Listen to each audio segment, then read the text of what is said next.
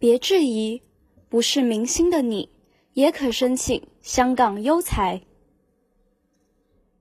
很多人移民是因为想逃离当前的环境，但是又不想去国外生活。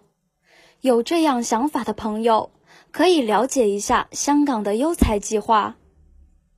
说到香港的优才计划，有很多人被吓到，因为早期通过优才计划移民香港的都是李宁、孙俪之类的名人，所以香港优才被蒙上了一层明星光环，被误认为是只有特别厉害的人才能入选。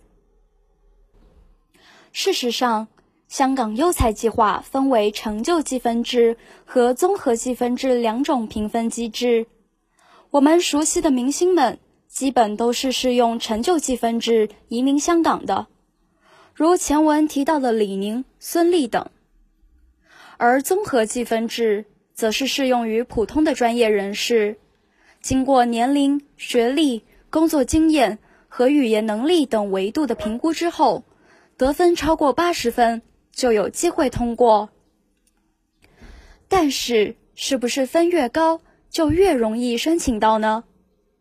有相关数据统计，虽然近几年申请人数连年暴增，但是优才计划的名额依然没有用完，这足以证明香港政府宁缺毋滥的态度。那么，香港入境处？究竟凭什么从成千上万的申请人当中挑选通过者呢？优才计划里规定，获得批准的申请人可以不需要先获得香港的工作机会，就可以到香港定居，而且可以携带配偶和未成年子女随行，并且配偶可以工作。通过这一系列利好政策。香港政府的目的也就呼之欲出了，希望优才计划申请人最终在香港定居下来。所以在申请时，关键的是让甄选委员会看出你准备到香港做什么，有什么才能，能不能为香港做经济贡献。那么，影响优才计划的因素有哪些呢？第一是分数，分数一定要达到八十分以上才可以递交申请。第二是专业，优才评审对专业的权重大于分数，在分数相差不是很大的前提下，专业的优势更加明显。而如何在递交文件中体现出这一点，就需要像我们美仪这样专业、熟悉流程的文案了。最后，香港入境处审核时，也会在一定程度上考量人文关怀，例如双非儿童的父母、香港籍的直系亲属、申请人曾在香港甚至英属国家工作或生活经历等，这些情况对优才的申请会有一定帮助。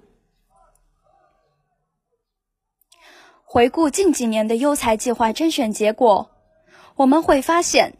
优才计划的获批人数在每个年度呈现逐次递增的趋势，在这背后是香港的人口增长缓慢和老龄化加快。过去三十年，香港每年人口增长仅为百分之一，并持续下降。这意味着香港需要引进更多的人才来保持生产力和经济的持续竞争力。为此。香港入境处不惜停止针对高资产人士的香港投资项目，放宽优才计划相关要求，就是为了敞开大门，吸引人才赴港生活和工作。可以毫不夸张地说，优才计划正处于黄金时代，所以有这方面需求的朋友要抓好这个时机。有需要的可以关注我们的公众号。美宜移民进行免费的咨询。